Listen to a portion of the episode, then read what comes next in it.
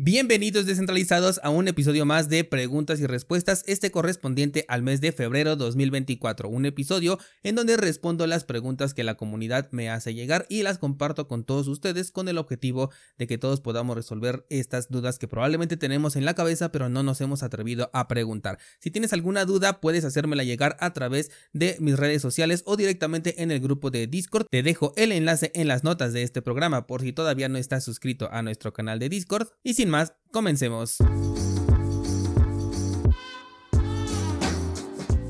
La primera pregunta es la siguiente. Tengo mis Bitcoin en eToro. ¿Cómo me aseguro de que tengo Bitcoin real? Bueno, pues puedo decirte que no tienes Bitcoin real. Lo que tú tienes es un ETF, un contrato únicamente que te permite exponerte a la volatilidad del precio, pero eToro no maneja Bitcoin real.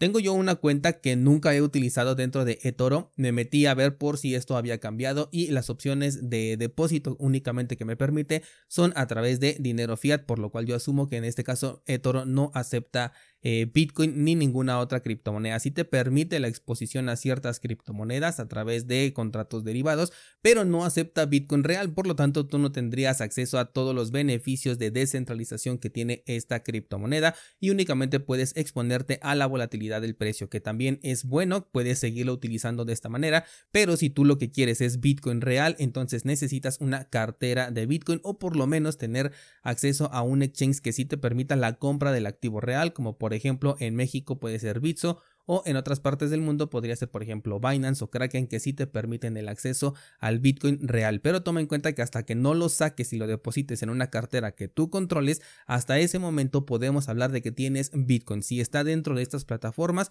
lo mismo sucede, tienes un activo digital que depende enteramente de ellos y no puedes decir que tienes Bitcoin porque en realidad no tienes una forma de demostrar que lo tienes bajo tu custodia, ¿vale?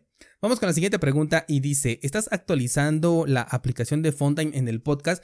Ok, eh, sí, la aplicación de Fontaine sigue actualizándose con los nuevos contenidos de los episodios de este podcast. Sin embargo, me parece que es un poquito más lenta. Yo únicamente subo mi podcast a lo que es el, el que antes se llamaba Anchor, que es eh, el Spotify para podcasters y esta aplicación se encarga automáticamente de hacer la distribución hacia todos los demás servicios, incluido el de Fontaine.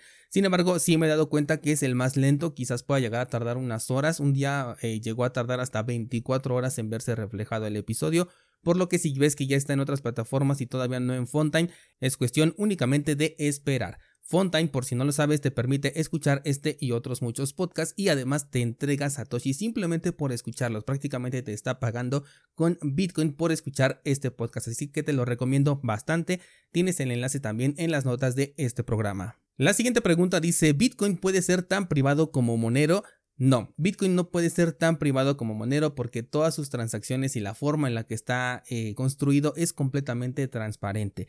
En Bitcoin tenemos una alternativa que nos permite tener privacidad con nuestras transacciones que es el CoinJoin. El CoinJoin es mezclar un montón de transacciones tuyas con las de otras personas con el objetivo de que todas se revuelvan entre sí y ya al momento de regresar a las carteras correspondientes no sepas cuál Bitcoin pertenece a cuál persona. Sin embargo, todo el tiempo se va a ver dentro de la blockchain que existe una transacción de tal dirección a tal dirección. Ya no sabes a quién le pertenece cada una de estas direcciones. He ahí la privacidad que adquieres, pero por lo menos menos si vas a poder ver en la blockchain incluso que hicieron un CoinJoin, ¿no? Se puede saber, ah, ok, todas estas direcciones participan en un CoinJoin. Por eso, si tú eh, después de este proceso envías tus satoshis hacia una casa de cambio centralizada, como por ejemplo Binance, que es una plataforma que no está eh, bueno, que no apoya este tipo de prácticas, te pueden llegar a bloquear tus satoshis por el simple hecho de que vienen de un CoinJoin. Entonces no van a ser absolutamente nada privados porque de inmediato van a detectar que tú hiciste una mezcla de UTXO, que significa esto un CoinJoin. Por otro lado, con Monero no se puede saber absolutamente nada. Tú puedes realizar una transacción de una dirección a otra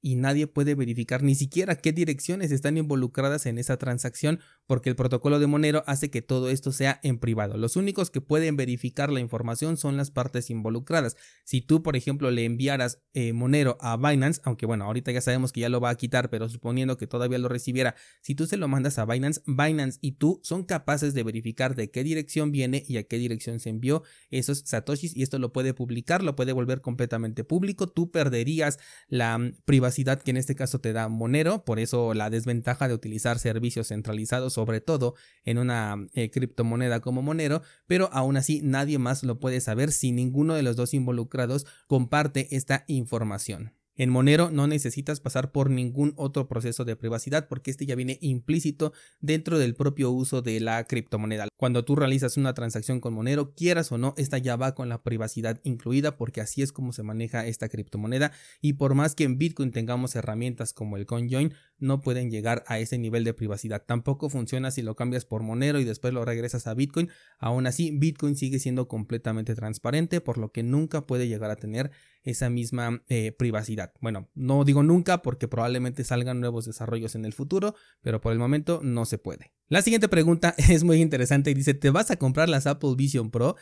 Déjame decirte que la verdad sí me gustaría, me, me, me, llama muchísimo la atención el simple hecho de verlas, la verdad es que sí digo, ah, quiero tenerlas, quiero probarlas, quiero saber cómo se ve, es un dispositivo nuevo que no habíamos visto hasta el momento, una forma de interactuar con una computadora totalmente diferente y dirás, pero ¿qué Daniel? Sí, ya viene el pero, obviamente el pero es su precio, está carísimo y la verdad es que sí prefiero gastarme ese dinero en otras cosas o directamente invertirlo en Bitcoin, ¿no? A pesar de que a lo mejor pudiera yo tener la capacidad económica para así adquirirlas, siento que es un gasto que me dolería y cuando un gasto te duele significa o es una señal por ahí de que no es quizás el mejor momento para poder hacer ese gasto. Así que mejor le voy a hacer caso a mi parte racional y no a la emocional, la cual sí la verdad le gustaría o le encantaría probar estas gafas, pero sí, sí me gustaría mucho y no, no me las voy a comprar.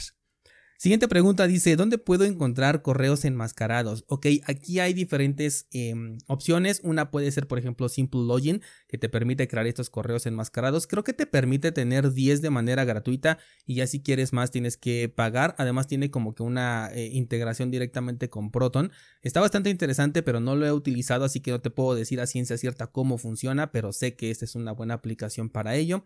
Otra opción es, por ejemplo, con el navegador de DuckDuckGo. Ese ya te permite eh, colocar un correo ofuscado. Creo que nada más te permite tener uno, pero de cualquier forma, digamos que lo puedes redireccionar hacia tu correo electrónico tradicional y de esta manera, eh, pues no entregar tu correo oficial, ¿no?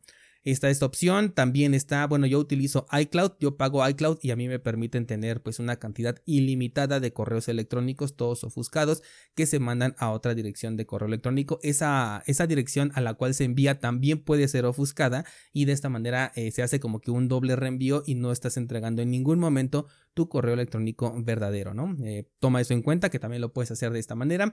Y acabo de encontrar una nueva extensión para navegador que se llama SquareX. Voy a estar subiendo contenido al respecto porque no solamente permite correos electrónicos ofuscados, sino que te permite tener un navegador desechable, te permite hacer una revisión de los correos electrónicos de Gmail de manera automatizada y eh, con mucha privacidad y seguridad. Te permite también revisar eh, archivos que tú hayas descargado de internet para buscar si tiene algún malware o algún software y esto lo hace a nivel de código, es decir, realmente está revisando el código del archivo que tú le subas, de, le subas, perdón, por eso es bastante interesante. Y pues también te genera correos electrónicos, ellos les llaman correos electrónicos desechables, con los cuales tú los puedes entregar en las páginas donde te quieras registrar. La única, desde mi punto de vista, eh, desventaja es que estos no los redireccionas hacia tu correo electrónico eh, oficial, sino que tienes por ahí mismo una, una bandeja de entrada en donde tendrías que entrar a esta extensión y revisar ahí todos los correos electrónicos que te van llegando a esas direcciones. Es una opción distinta, pero por lo menos es gratuita. Hasta donde he probado no tiene ningún límite en la creación de nuevas cuentas. Está bien interesante esta extensión, se llama SquareX y si tienes suscripción a cursosbitcoin.com, estoy agregando esta semana precisamente contenido al respecto de esta extensión como parte del curso de privacidad y seguridad parte 2 que de por sí ya trae un montón de información muy interesante sobre privacidad y sobre seguridad, dentro de ello los correos electrónicos enmascarados. Voy a agregar aproximadamente unas 5 clases nuevas y dentro de ellas va esta extensión de SquareX. Vamos con otra pregunta más y dice, me interesa comprar Monero peer-to-peer, ¿cómo lo puedo hacer? Bueno, pues puedes utilizar la plataforma de Local Monero, que es una plataforma muy similar a lo que era Local Bitcoins, pero en este caso, pues eh, como su nombre lo dice, te sirve para comprar Monero. También puedes utilizar Hodl Hodl. Esta es una plataforma para y venta de Bitcoin, pero si tú tienes Bitcoin, por ejemplo, lo puedes vender o puedes publicar una orden con la cual dices que tú vas a aceptar pagos con Monero. De esta manera estarías comprando Monero, pero pagando con Bitcoin, ¿vale? También puedes hacer eso. Vamos con una última pregunta y dice, ¿vas a mostrar cómo hacer los Atomic Swaps de Bitcoin por Monero? Sí, sí te lo voy a mostrar. De hecho, desde una de las clases que subí al curso de Monero como herramienta de privacidad, ahí te mostré que ya estaba en desarrollo este proceso de los Atomic Swaps. Ya me metí a revisarlo ahorita en su versión beta, pero todavía está incompleto, todavía no tiene la interfaz con la que se va a interactuar realmente, todavía está como que a nivel de código y todavía no lo puedes hacer ya con una interfaz visual que es donde prácticamente todo el mundo lo va a utilizar. Ya los que son un poquito más, eh, bueno, los que se quieran meter más hacia el código lo van a hacer de esta manera, pero si finalmente ya están por desarrollar una versión final en donde ya tengamos una interfaz visual, pues creo que me voy a esperar un poquito a que ya esté terminada esta versión, ya la podamos probar, digamos que ahora sí en su versión final y lo voy a subir a este contenido del curso de eh, Monero como herramienta de privacidad. Así que muy pendientes en cursosbitcoin.com porque en cuanto se libere voy a agregar este contenido también a ese curso. Y bueno, pues esas serían todas las preguntas de este mes, bastante interesantes, mucho interés por el tema de Monero, esto a raíz de que Binance lo y eso me parece excelente porque se nota que la gente reconoce el potencial que tiene esta criptomoneda, no para su apreciación en, temas económicos, sino por la utilidad que tiene como herramienta de privacidad y quiere saber, bueno, pues de qué manera vamos a poder intercambiarlo por Monero, como en esta última pregunta de los Atomic Swaps, de qué manera lo puedes comprar de manera peer-to-peer y seguramente más adelante estaremos hablando de en qué mercados peer-to-peer también lo podemos intercambiar por algunas otras criptomonedas. Una opción puede ser, por ejemplo, el exchange que tenemos en cursosbitcoin.com, te voy a dejar también el enlace, pero es cursosbitcoin.com diagonal EX, como si fuera de exchange.